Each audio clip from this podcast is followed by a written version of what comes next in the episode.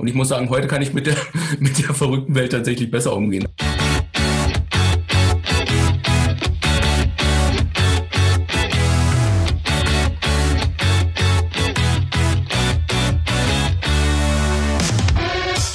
Ganz herzlich willkommen im Fahrtenbuch-Podcast, dem Podcast für deinen Weg. Jede Woche mit neuen spannenden Wegbegleitern, Menschen, die echt schon einiges erlebt haben und ganz viel zu erzählen haben. Und auf meinen heutigen Gast freue ich mich ganz besonders. Er ist, finde ich, wie der Steve Jobs der Weiterbildungsbranche. Ralf ist nämlich Gründer von Zeit zu leben.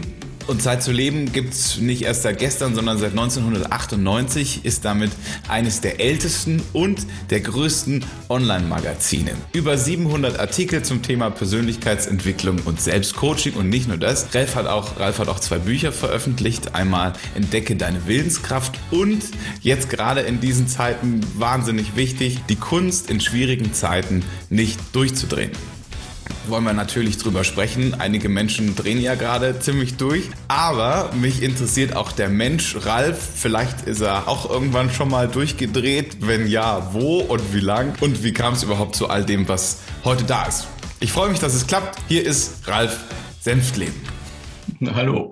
Ähm, nimm uns doch mal gleich direkt mit, wo alles begann. Wie war denn deine Kindheit? Wo kommst du her? Meine Kindheit? Oh, okay.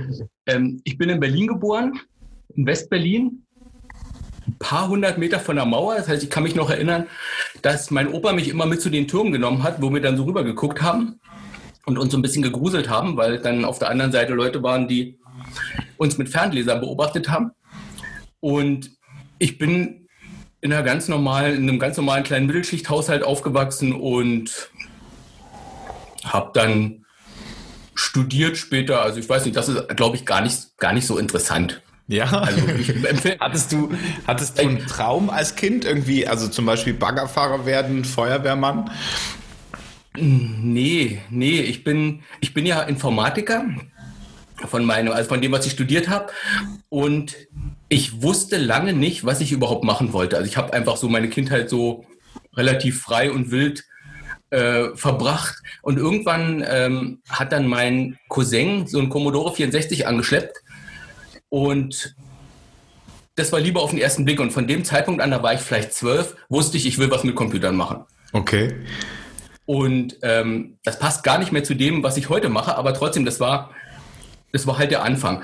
Wobei es auch nicht so ganz stimmt, dass es nicht passt zu dem, was ich heute mache, weil in allem, was ich heute tue im Bereich Persönlichkeitsentwicklung, sagen die Leute, da schimmert immer so ein bisschen der Informatiker durch, weil ich ganz oft sehr strukturell, sehr algorithmisch an Sachen rangehe. Also das ist schon immer noch mein Naturell.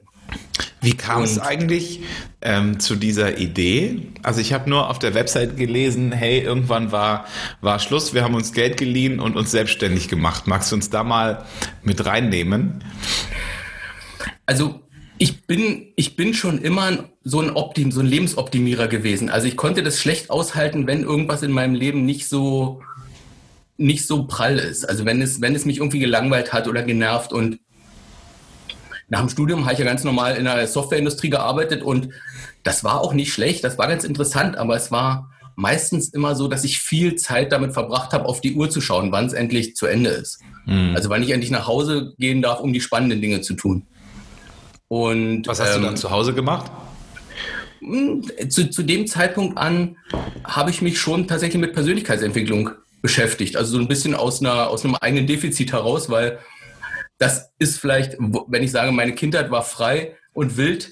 Äh, ich habe so, ich habe auch so ein paar äh, schwierige Startbedingungen gehabt. Also mein Vater ist relativ früh gestorben, als ich acht war, und meine Mutter ist dann so ein bisschen darf ich jetzt sagen, sie ist ja nicht mehr da, also sie ist schon tot, mhm. äh, ist dann quasi so ein bisschen in den, in den Alkoholismus abgeglitten und damit musste ich halt umgehen.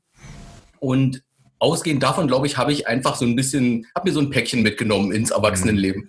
Ja. Und als ich 25 war, da habe ich das, also da hat das mehr angefangen zu drücken. Also so, dass ich gemerkt habe, mh, hm, irgendwas hier, irgendwas läuft nicht und irgendwas, du bist oft nicht gut drauf und kommst mit Sachen echt nicht gut klar. Und dann habe ich halt angefangen, mich mit der mit Persönlichkeitsentwicklung zu beschäftigen, mit Selbstcoaching, mit Selbsttherapie.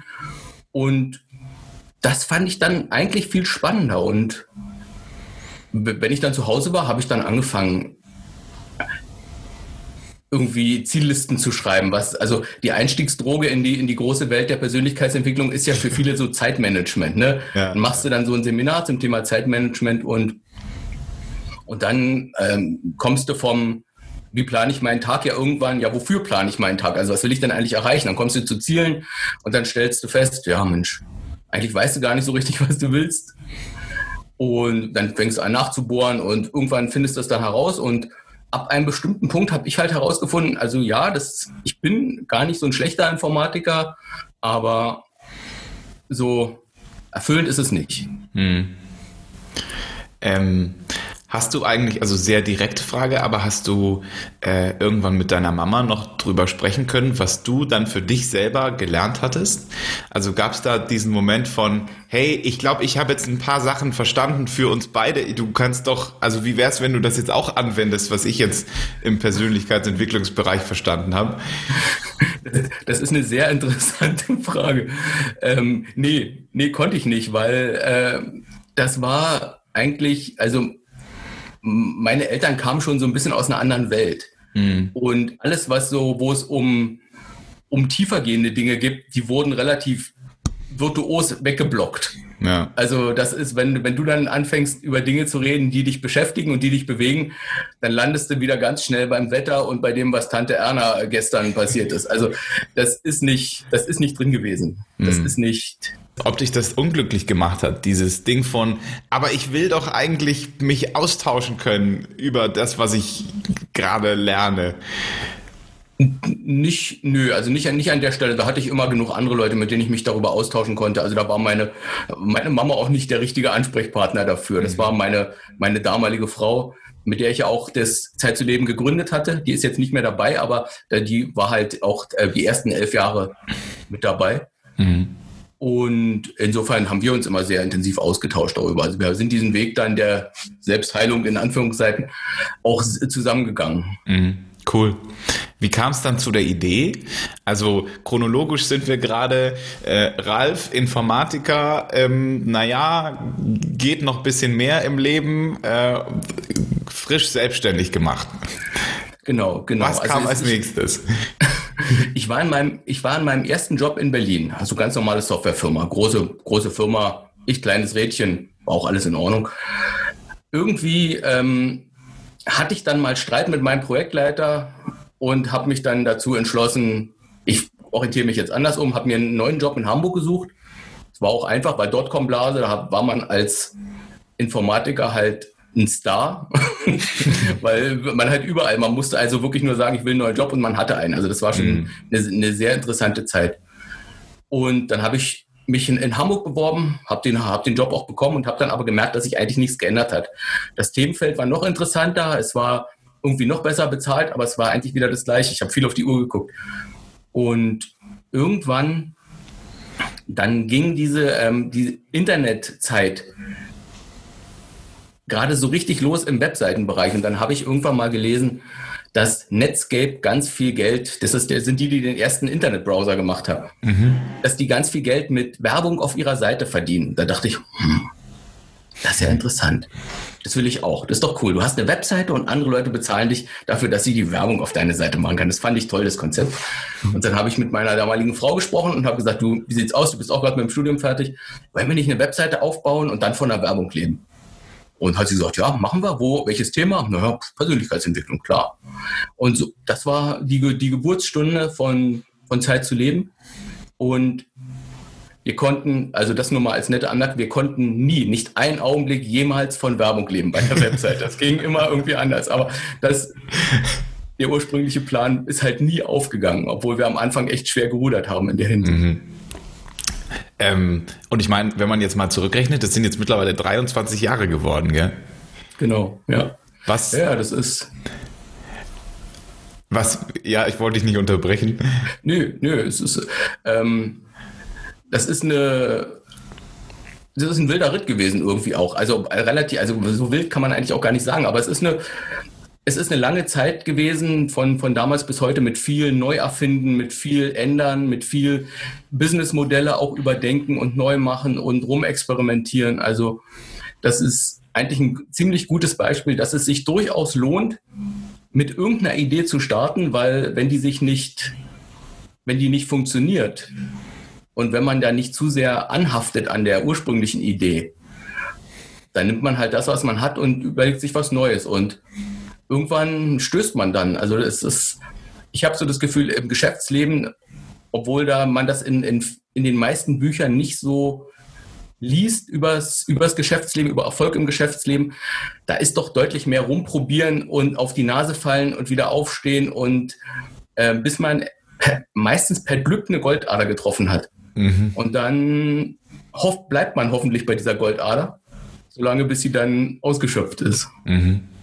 Was war bei dir? Ähm so eine herausfordernde Phase, weil wir haben ja auch einige junge Zuhörer hier im Podcast, die sich gerade frisch selbstständig gemacht haben, die vielleicht überhaupt gar keinen Plan mehr haben, wie sie weitermachen sollen und und und. Ähm, was waren so deine challenging Phasen im, im Unternehmertum von Zeit zu leben? Naja, äh, du, du musst schon viel Unsicherheit aushalten. Ne? Gerade am Anfang, bis sich so alles gesettelt hat, das ist, das ist manchmal nicht einfach gewesen. Und wir hatten das Glück, dass wir, während wir unser Online-Magazin hochgezogen haben, auch noch als Webagentur gearbeitet haben. Okay. Das heißt, wir hatten eigentlich zwei Jobs. Was, das, das, war wirklich, das war anstrengend. Aber gut, mit 30 macht man das. Also mhm. heute würde ich das, glaube ich, gar nicht mehr schaffen. Aber in dem Alter, da haben wir das, haben wir das gewuppt. Da hatten wir unsere 90, 100 Stunden Wochen und das war in Ordnung. Wir hatten keine Kinder. Das war, also wir konnten uns wirklich Vollzeit, wir sind frisch in eine, frische, in eine neue Stadt gezogen. Das heißt, wir hatten auch keine Freunde und ähm, haben uns halt die ganze Zeit aufs Business konzentriert und dann haben wir unsere Webdesign-Aufträge abgearbeitet. Die haben uns über die erste Phase ähm, vom Umsatz gerettet, weil wir mussten dann halt in den ersten zwei Jahren noch kein Geld mit dem Online-Magazin passieren. Nach zwei Jahren konnten wir davon leben. Insofern haben wir dann die Webdesign-Aufträge sein gelassen und die, ja, man muss es, also Herausforderung, du musst wirklich loslassen können, meiner Meinung nach, deine Ideen, wenn sie sich als schlecht erwiesen haben. Also so wie mit der, wir leben von der Werbung. Ist es, wir waren nie groß genug, dass wir wirklich einen, für, für andere ein attraktiver Werbeträger waren. Also jedenfalls nicht im großen Stil. Nicht so, dass so viel Umsatz reingekommen wäre, dass wir davon hätten leben können. Es war immer, es, es hat uns getragen ein bisschen über die ersten Jahre, aber nie nie, dass wir dadurch äh, reich geworden wären. Also mhm. was auch nie das, das Ziel jetzt war, aber ja. trotzdem, so ein bisschen Geld ist ja schon nett. Ja. Gab es so einen Moment, wo du gesagt hast, ey, ich mache noch einen Tag und dann schließe ich hier die Bude zu, ich, ich mag nicht mehr? Regelmäßig, natürlich. Das gehört auch dazu. Immer wieder dieses, äh, wenn jetzt, äh, das ist also so ein geflügeltes Wort ist, wenn jetzt jemand kommen würde und würde mir jetzt hier fünf Millionen Euro auf den, damals auch Mark, oder fünf mhm. Millionen Euro auf den Tisch legen, dann würde ich den ganzen Scheiß verkaufen. Habe ich, in hab ich in den letzten 23 Jahren mit Sicherheit. Also so an Situationen so fünf bis zehn Mal gedacht. Okay. Das ist, ja, wenn das ist ja noch eine ganz gute Quote. Ja, aber es ist noch nie jemand gekommen, der mir fünf Millionen Euro geboten hat. Insofern stellt, war das eine relativ ähm, theoretische Frage. Vielleicht kommt ja jetzt einer, der den Podcast hört. Wer weiß, vielleicht, ich, aber gerade bin ich auch gar nicht in der Stimmung. Gibt es was, was dich ähm, morgens aus dem Bett zieht, wo du sagst, äh, ich weiß, warum ich aufstehe? Ja, wenn, wenn du von den Kindern geweckt wirst, dann weißt du das.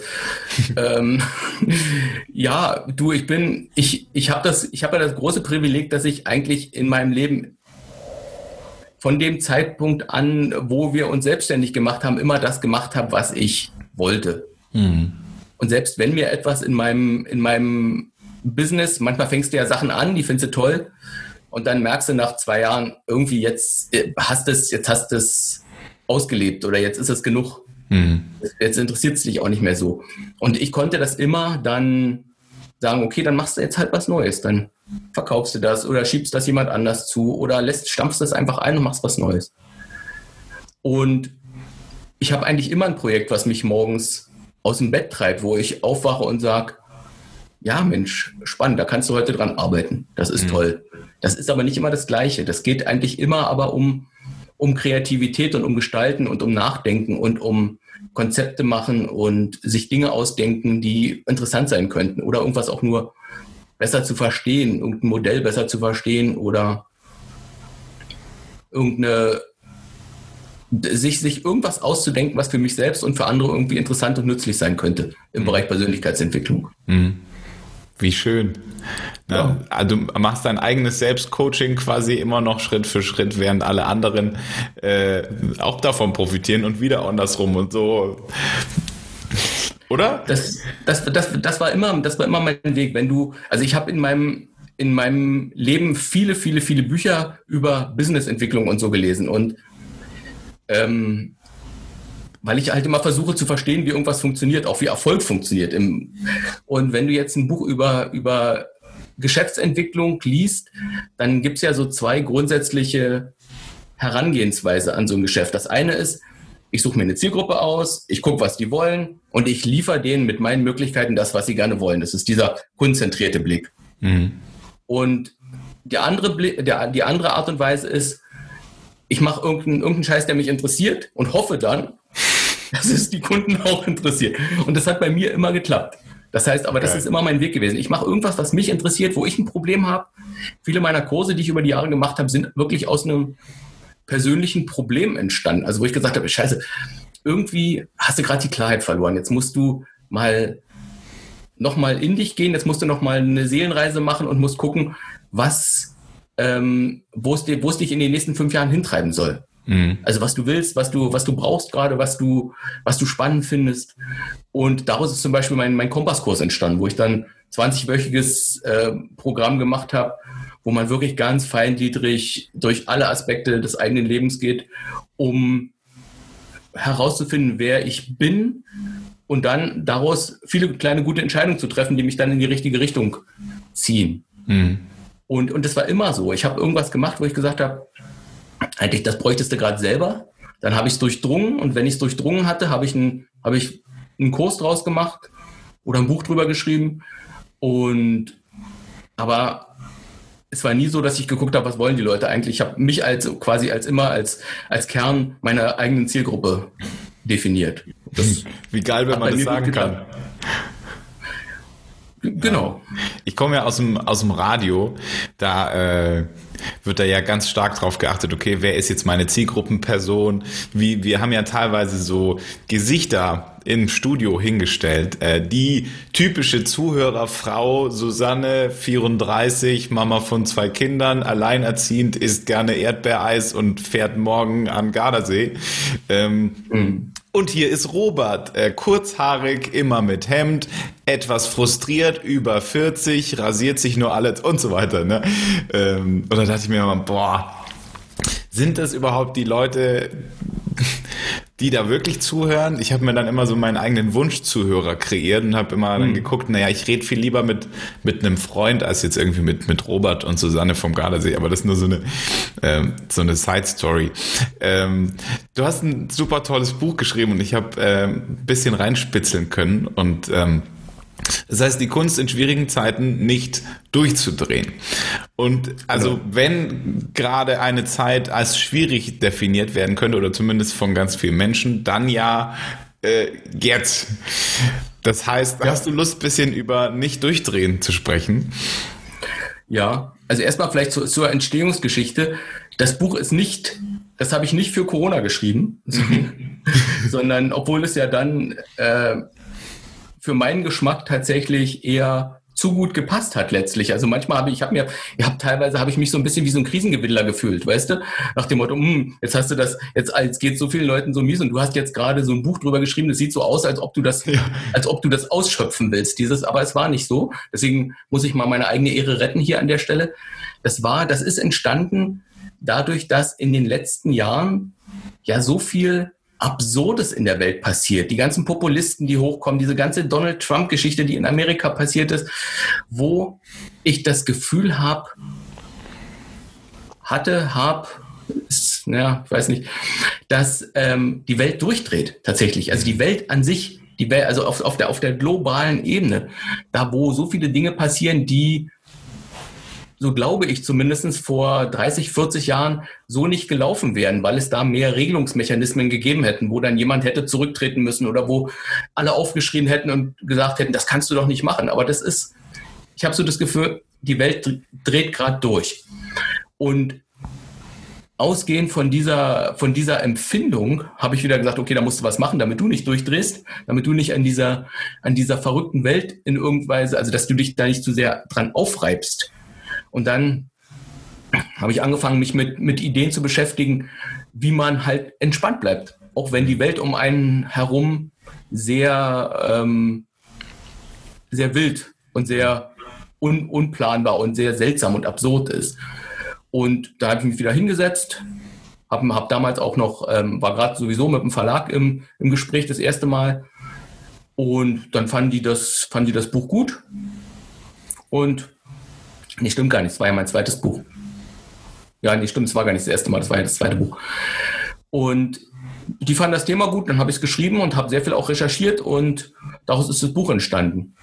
Und ich muss sagen, heute kann ich mit der, mit der verrückten Welt tatsächlich besser umgehen. Also da reibe ich mich nicht mehr so daran auf. Was sind und, so, ja, was wären so mal so zum Einstieg ein paar Tipps? Wie schaffe ich es mit dieser verrückten Welt und diesen ganzen Wahnsinnigen um mich rum ein bisschen entspannter umzugehen?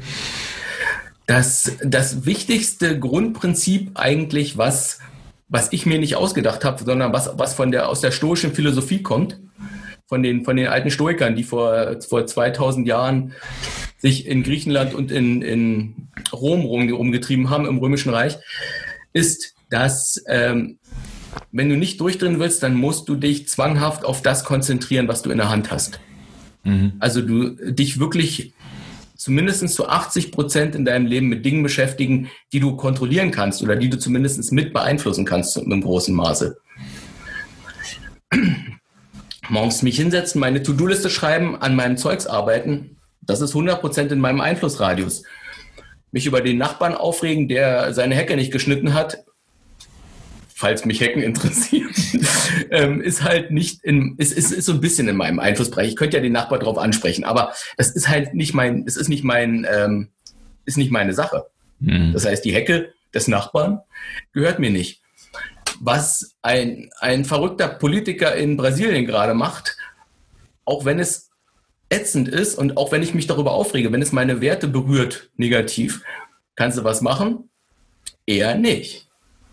Also guck dahin, wo du Dinge bewegen kannst. Kannst freundlich zu deiner Frau sein, kannst freundlich zu deinen Kindern sein, kannst deinen, deinen Kindern ein Pausenbrot machen. Das, das hast du im Griff. Kannst mit deinen Nachbarn irgendwas organisieren, kannst dich vielleicht in deinen Gemeinderat wählen lassen, um da irgendwas, irgendwas zu bewegen. Kannst ein Business aufbauen, wo du glaubst, du kannst anderen Menschen damit helfen. Das sind alles Dinge, die du in der Hand hast. Ähm, Klimakrise ist so ein, ist so ein, so ein zweischneidiges Schwert. Da kann ich natürlich als kleines Rad auf der Welt meinen Teil dazu beitragen, aber wohl wissend, dass ich das Thema alleine nicht reißen werde, sondern ich kann meinen, meinen Beitrag leisten. Das finde ich auch wichtig und gut, aber jetzt jeden Tag ähm, aufs Thermometer zu schauen, um zu gucken, ob sich das, ob sich die, die Temperatur schon wieder ist nicht zielführend. Also ja. bringt nichts. Da, ja. da rauche ich mich nur dran auf, da verbrauche ich meine Energie an der Stelle, wo ich sie anders gut nutzen könnte. Und das ist eigentlich das aller, aller wichtigste Prinzip. Kümmer dich um dein Zeugs, um deinen Mist. Kümmer dich um die Dinge, die du in der Hand hast.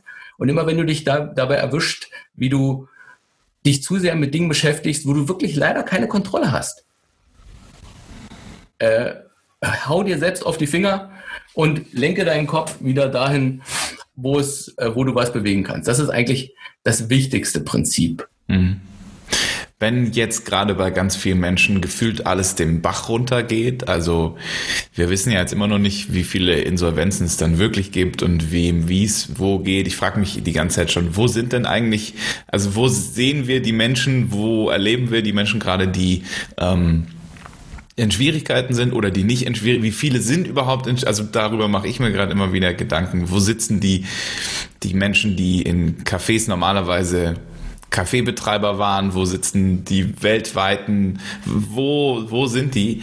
Ähm, aber vielleicht hört ja jetzt gerade in dem Moment eine Person zu, die eigentlich sagt, ähm, eigentlich hat alles immer ganz gut funktioniert, aber jetzt weiß ich nicht mehr, wie ich weitermachen kann. Gibt es da auch so einen Ansatz von dir?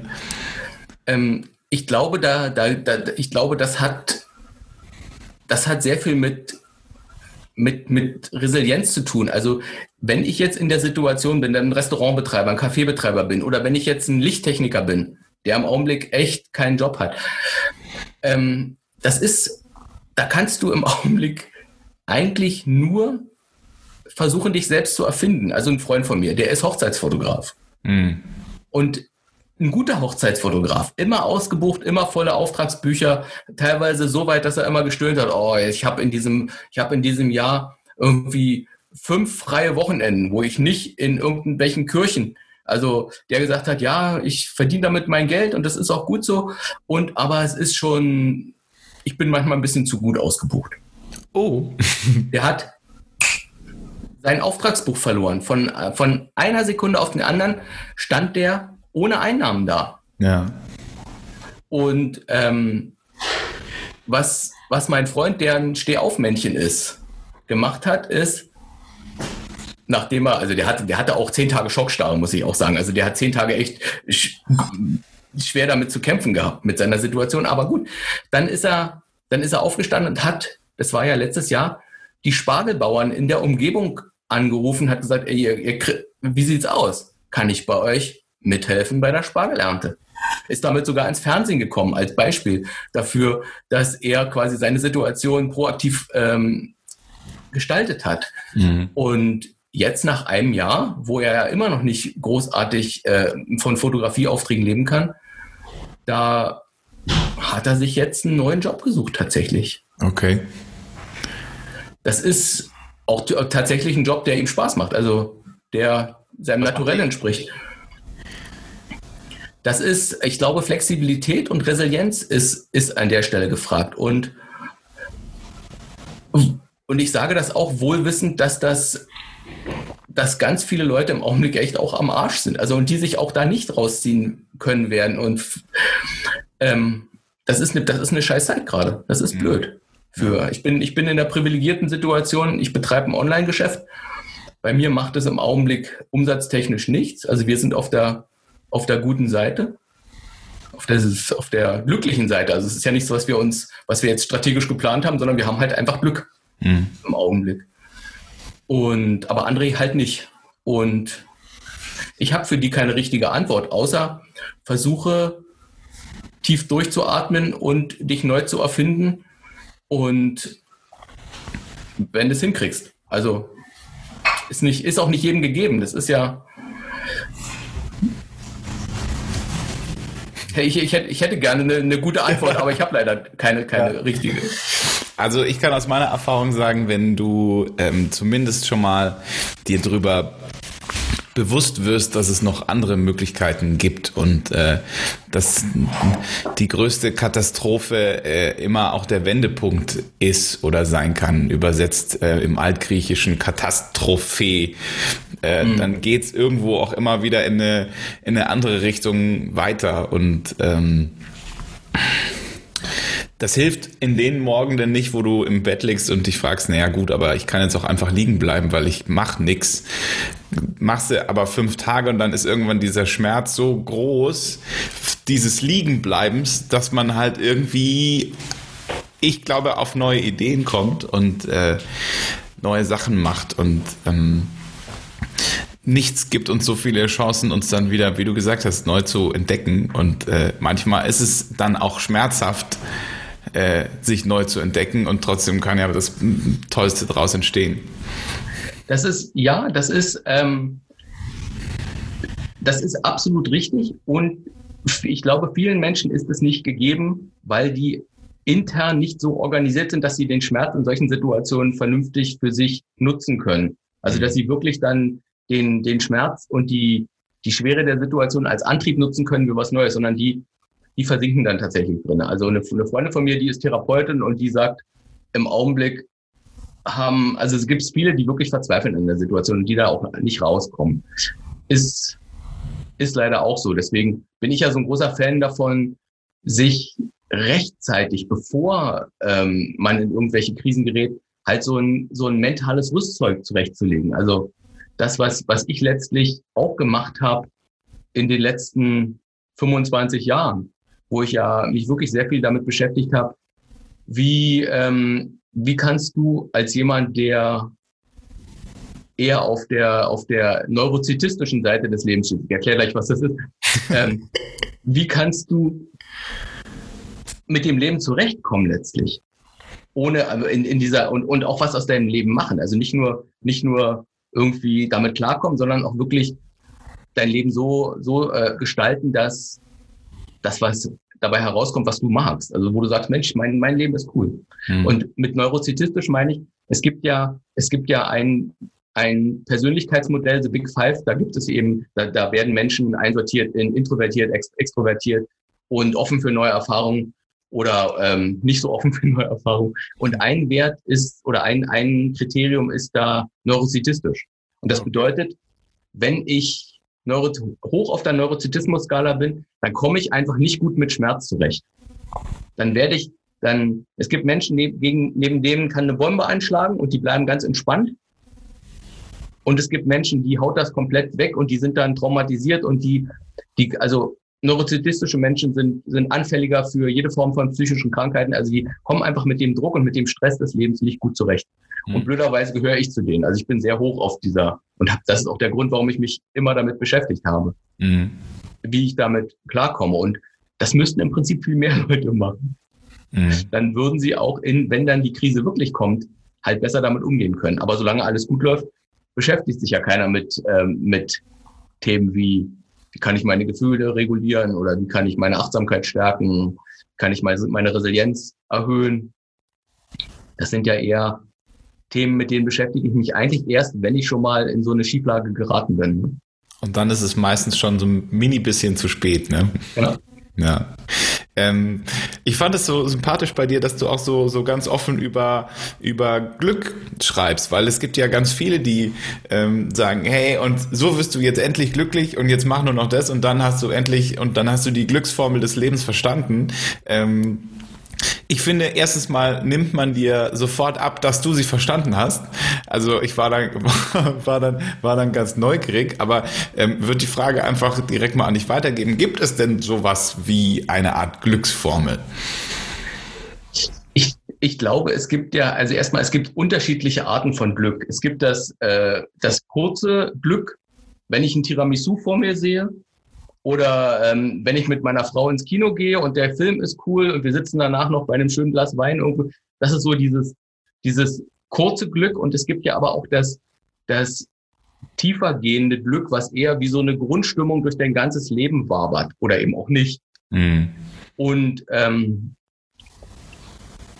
ich glaube, gerade an diesem kurzen Glück, da kann man schon einiges machen, indem man einfach guckt, was, was ähm, gibt mir denn was gibt mir dann so nette Momente? Wann bin ich mit mir im Einklang? Wann habe ich dieses Seufzen, wo ich sage, ach, ist das gerade schön. Mir ist zum Beispiel, wenn ich in der Natur bin, wenn ich, wenn ich mit einem Freund eine, eine, eine Bergwanderung mache, dann stehe steh ich da oben und denke, oh, wow, schön.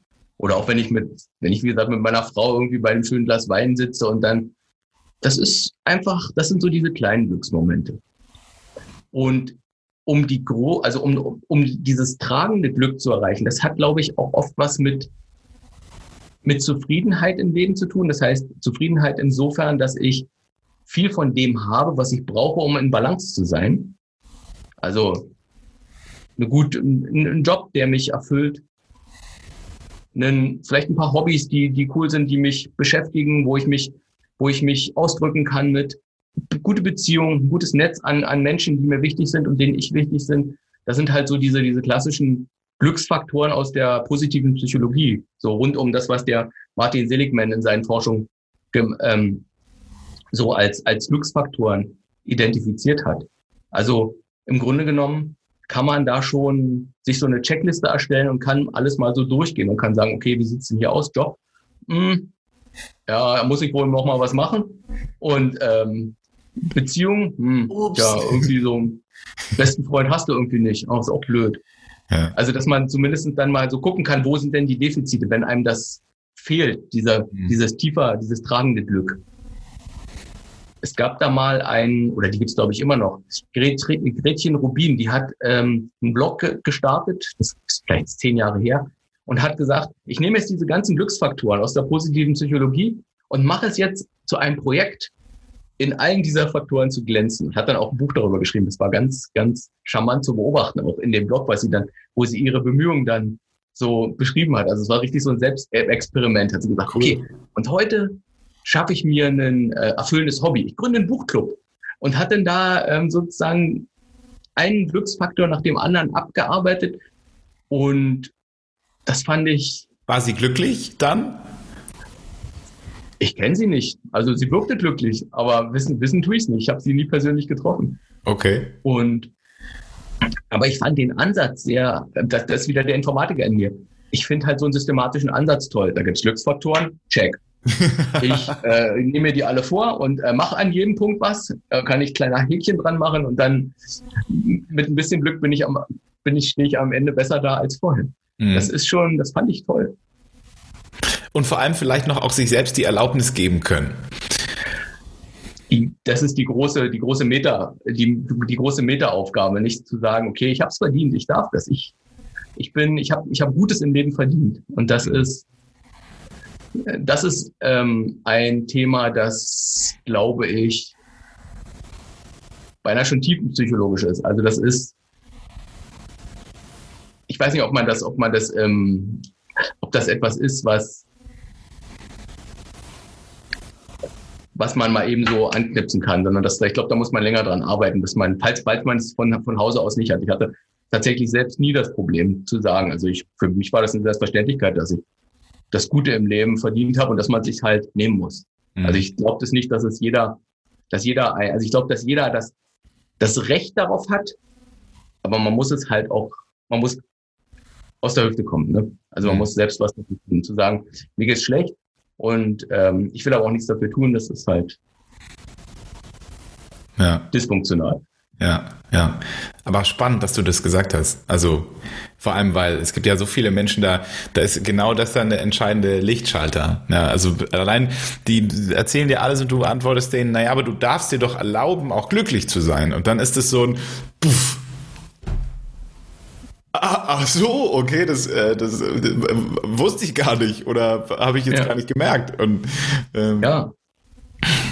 Ich glaube, es hat viel mit Prägung zu tun. Wenn dir natürlich deine Eltern immer so signalisieren, dass du ja irgendwie nicht so wichtig bist und dass dein, dass du nichts zählst und dass du auch, ähm, dass du ein böses Kind bist oder so. Ich glaube, da kommt sowas oft her. Deswegen sage ich, das ist ein tiefenpsychologisches Thema. Das ist jetzt nicht was man durch mit ein paar Affirmationen äh, regeln kann, glaube ich. ja. Ähm, wie kann man denn mit dir im Kontakt bleiben? Also du hast ja so viele, so viele verschiedene tolle ähm, Kurse. Ich habe mich für äh, einen Newsletter, glaube ich, auch angemeldet. Ähm, Zumindest hatte ich heute Nacht, so kurz vorm ins Bett gehen, noch eine E-Mail von Ralf. Das hat mich sehr gefreut. Was gibt's denn so für, für Möglichkeiten? Magst du uns da noch so, ein, so einen kleinen Überblick geben, was man alles bei Zeit zu leben, R-leben kann? ähm, ich glaube, die wichtigste Anlaufstelle ist tatsächlich unsere Webseite www.zeitzuleben.de. Wir experimentieren auch ein bisschen mit sozialen Medien rum, wobei wir da nie so richtig den dann, also wir, wir, wir haben einen Instagram-Account und wir haben auch einen Facebook, aber die werden nicht, die werden nicht so richtig mit Liebe gepflegt, sage ich mal. Das ist, und Twittern tun wir auch nicht. Also ich glaube, die Webseite ist das Beste, was wir, was wir zu bieten haben an Anlaufstellen. Und da gesagt, meine Bücher. Die, Ach so, stimmt, klar. Verlinken wir auch in den Show Notes übrigens. Oh ja, das ist schön.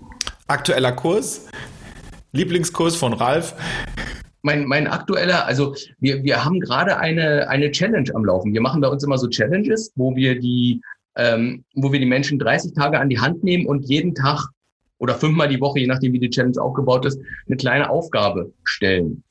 Weil viele Themen lassen sich besser organisieren, wenn sie relativ auf einen absehbaren Zeitraum äh, komprimiert sind.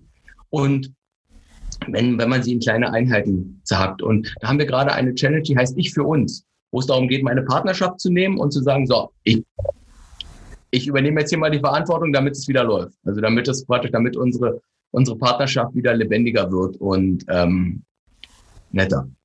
Ach toll, cool. Und das, das ist gerade unser, unser neuestes Kind. Das läuft gerade jetzt zu der Zeit. Toll.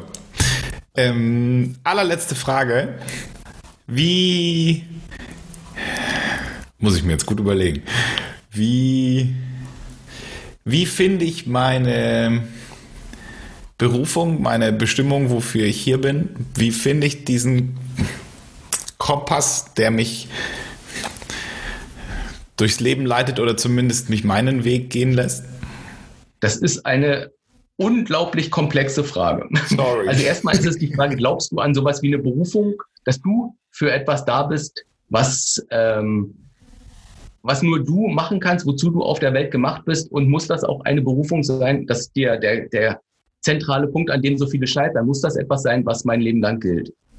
Mhm. Oder darf ich mich auch mal umentscheiden? Weil viele Leute, die wollen gar keine Berufung, weil sie Angst haben, dass sie dann damit feststecken. Und ähm, ich glaube, meine Berufung oder meine, ähm, mein Thema, mein, das, was ich, wozu ich gemacht bin oder was, ich, ich finde das Wort Berufung immer so hoch aufgehängt, weil ich weiß, dass viele damit auch, äh, die fühlen sich davon erschlagen. Mhm. Ich glaube, es ist wichtig, sich ein, sich im Leben den Dingen zuzuwenden, äh, zu denen man äh, gemacht wurde quasi. Also ich glaube, jeder von uns hat ja so ein, so ein Set an, an Stärken, an Interessen und an, an Fähigkeiten. Ähm, du bist offensichtlich dazu gemacht, würde ich mal so einschätzen, mit Menschen zu interagieren und quasi unter Menschen zu sein. Ich als introvertierter Mensch nicht. und, ähm, ich bin übrigens auch, also eigentlich, aber ja, kommen wir gleich dazu. Ja. Und ich glaube, es ist wichtig, also halt zu wissen, äh, wer man ist und dass das eigene Leben dann so eine natürliche Erweiterung ist von dem, wie man ist, dass man sich nicht zu sehr verbiegen muss. Mhm. Zum Beispiel, ich, ich betreibe mein Geschäft aus gutem Grund nur online, weil ich sehr viel Raum zum Denken brauche, sehr viel Zeit für mich, sehr viel, sehr viel ähm, so ruhiges Fahrwasser, sage ich mal. Also ich sage immer zu meinen Freunden, ich mag mein Leben am liebsten, wenn es ist wie ein ruhiger, langer Fluss.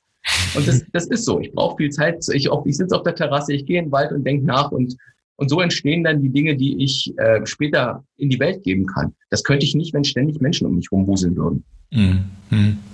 Und das soll so eine Dinge, sowas ist halt wichtig zu herauszufinden über sich selber. Und das ist ein Prozess. Das ist nichts, was du, was du mal an einem Wochenende, glaube ich, machen kannst. Da kannst du so die Grundlagen, so die grobe Richtung ich glaube, es ist die eigene Bestimmung oder Berufung zu finden, das ist dir Gedanken machen, was über dich selbst herausfinden, die Erkenntnisse in der Welt ausprobieren, gucken, was passiert, gucken, ob es stimmt oder nicht.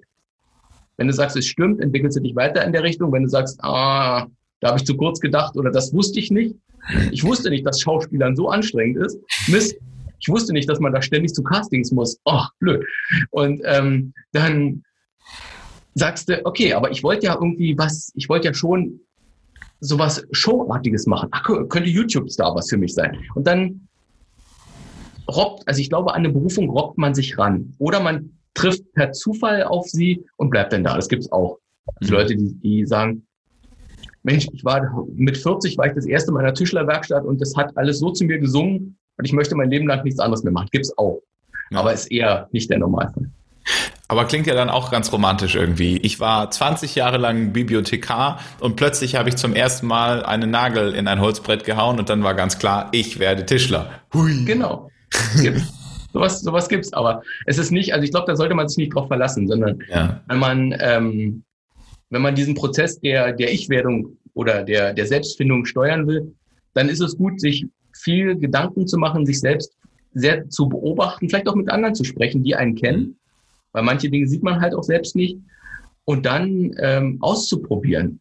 Mhm. Den Mut zu haben, auch mal ein Feld zu verlassen und zu sagen, ja, Versicherungsvertreter ist schon ein krisensicherer Job. Aber eigentlich mag ich keine Formulare. und deswegen mache ich jetzt lieber was anderes. Ja, ja. Ich habe das, äh, ich habe äh, in den letzten Wochen, Monaten, ich habe auch meinen ersten eigenen Online-Kurs ähm, gebastelt ah. und äh, habe lernen dürfen, was das alles für ein Try-and-Error-Prozess ist. Und hm. bin da immer recht anspruchsvoll zu mir selber, weil ich will dann irgendwie, wenn, dann soll alles immer gleich perfekt. Und ich komme ja irgendwie aus einer Welt, da drückst du auf den Knopf und dann leuchtet überall das rote Licht und dann ist das einfach schon da, live in, in der Sekunde. Und mhm. ähm, dann aber etwas entwickeln zu können und zu merken, okay, man gibt was raus, mal testen, wie es funktioniert. Ah, Mist, das hat jetzt nicht funktioniert. Okay, wieder zurück. Äh, naja, aber die Variante könnte ja noch funktionieren. Okay, vielleicht ist es da eine Strategie und das im Prinzip, und das war so das, was ich dabei gelernt habe, passiert nix, was irgendwie äh, lebensbedrohlich wäre. Also auch wenn es mal überhaupt voll in die Hose geht, dann passiert Nichts. Nicht viel zumindest, ja. Ich glaube, ähm, scheitern können, also auch entspannt scheitern können, ist schon eine Erfolgsfähigkeit. Mhm. Also wenn du sagen kannst, ja, ist blöd, es hat nicht funktioniert, okay, mache ich, mach ich halt was anderes oder ich mache es besser oder ich lege nochmal nach. Oder es gibt ja auch diese, diese Tipps für angehende Künstler, für Autoren, der erste Schritt ist halt erstmal einen schlechten Roman zu schreiben. Das ist dein, deine erste Aufgabe. Und wenn du dann einen schlechten Roman geschrieben hast, dann gehst du einmal rüber und machst halt, machst ihn halt besser. Und dann machst du ihn nochmal besser und so lange, bis er annehmbar ist. Und dann veröffentlichst du ihn vielleicht schon. Und dann der zweite Roman wird halt vielleicht dann, da hast du dann schon was gelernt, dann wird er vielleicht noch besser. Ja. Wie, boah, wir könnten stundenlang weiterreden. Ich habe noch lauter Fragen eigentlich. Aber ähm, der Podcast ist ja ein bisschen zeitlich gesteckt. Noch eine Frage, wie stehst du zu, zu Perfektionismus, wenn du jetzt sagst, hm, du schreibst ein Buch und es ist aber irgendwie jetzt erstmal Quatsch. Und es ist ja irgendwie auch von Vorteil, wenn du siehst, dass es Quatsch ist und du merkst, okay, das geht ja noch viel, viel besser. Zur anderen Seite, wo ist so die Mitte zwischen, oh Gott, ich bin der blödste Mensch der Welt, ich habe gerade ein schlechtes Buch geschrieben, ich, es muss alles perfekt sein. Also hast du da auch irgendwie einen liebevollen Umgang damit gefunden und wie gehst du mit deinen Produkten, Kursen, Büchern und dir selber um? Äh, meine Frau nennt mich immer so liebevoll den 80% Menschen. das heißt, ich bin mit 80% immer ziemlich zufrieden. Und ähm, gut, es gibt, also ich bin, damit will ich sagen, ich bin über, ich, ich habe, ich trage keinen per Perfektionismus in mir. Ich musste den nie bekämpfen. Deswegen habe ich da keinen Tipp hm. für mhm. jemanden, der das hat, weil ich hatte das nie. Ich bin immer, ich denke, ich glaube an den zweiten Wurf und an den zweiten Versuch, wenn es sein muss. Und ich bin ja auch kein Herzchirurg. Also wenn ich von meinem Herzchirurg finde ich die, also wenn ich, wenn ich am Herzen operiert werden sollte, dann fände ich diese Einstellung blöd muss ich sagen. Also ich möchte nicht, dass mein Herzchirurg ein 80 Prozent Mensch ist. Der soll bitte ein 100 Prozent Mensch sein. Aber, und, und, und der Pilot, der das Flugzeug fliegt, in dem ich sitze, bitte auch. Also es gibt so ein paar Bereiche im Leben, da glaube ich, ist, sind 100 Prozent schon gut. Aber in den Bereichen bewege ich mich nicht. Also ich komme gut mit und ich habe noch nie einen Unterschied gemacht. Ich glaube, dass, also ich bin ein großer Verfechter der, der 80-20-Regel ich weiß nicht, ob du die kennst, dass quasi ähm, 20 Prozent von allem, was man tut, 80 Prozent des Erfolges ausmachen. Und umgekehrt dann auch die letzten 20 Prozent, die man in etwas investiert, 80 Prozent des Aufwands ausmachen. Das heißt, auf den letzten Metern ähm, verbraucht man immer extrem viel Zeit und ähm, das Leben ist kurz. Ich glaube, lieber mehr. Also ich glaube, ich glaube da eher an Quantität als an Perfektion. Dann lieber zwei Bücher schreiben, zwei halbwegs in Ordnung, also zwei Bücher, die halbwegs in Ordnung sind, als ein tolles, an dem ich sehr lange gebastelt habe, was dann vielleicht auch nur in Ordnung ist. Ja, und ein One-Hit-Wonder wird und danach weißt ja. du nicht mehr, wie es weitergeht. Ja. Ähm, ich danke für deine Zeit. Sehr gern. Hat total Spaß gemacht. Wir, wir schicken die ähm, alle Zeit zu leben Links in die Show Notes in diesem in diesem Podcast-Interview, äh, beziehungsweise hier in Spotify, iTunes. Übrigens, äh, falls dir, lieber Zuhörer, das gefallen hat, ähm, dann bewerte uns doch gerne mit fünf Sternen, dann wird es hochgerankt und dann können wir immer mehr Menschen inspirieren. Ansonsten danke dir, lieber Ralf, und ähm, ja, bis hoffentlich bald. Ja, prima. Es hat Spaß gemacht. Übrigens auch, auch ich bin äh, auch eigentlich eher introvertiert. Also ähm, das äh, kam kam dann so Schritt für Schritt dazu. Also auch dieser, dieser Spaß. Aber ich habe ganz große introvertierte Teile äh, in mir drin und das ist, das ist erstaunlich. Also, weil ich hätte nicht gedacht, dass man das als Moderator kann, also dass man das aushalten hätte kann. Hätte ich auch nicht gedacht. okay. ja. Okay. Ähm, ja. Bis bald. Prima. Denn danke, ne? Tschüss. Tschüss.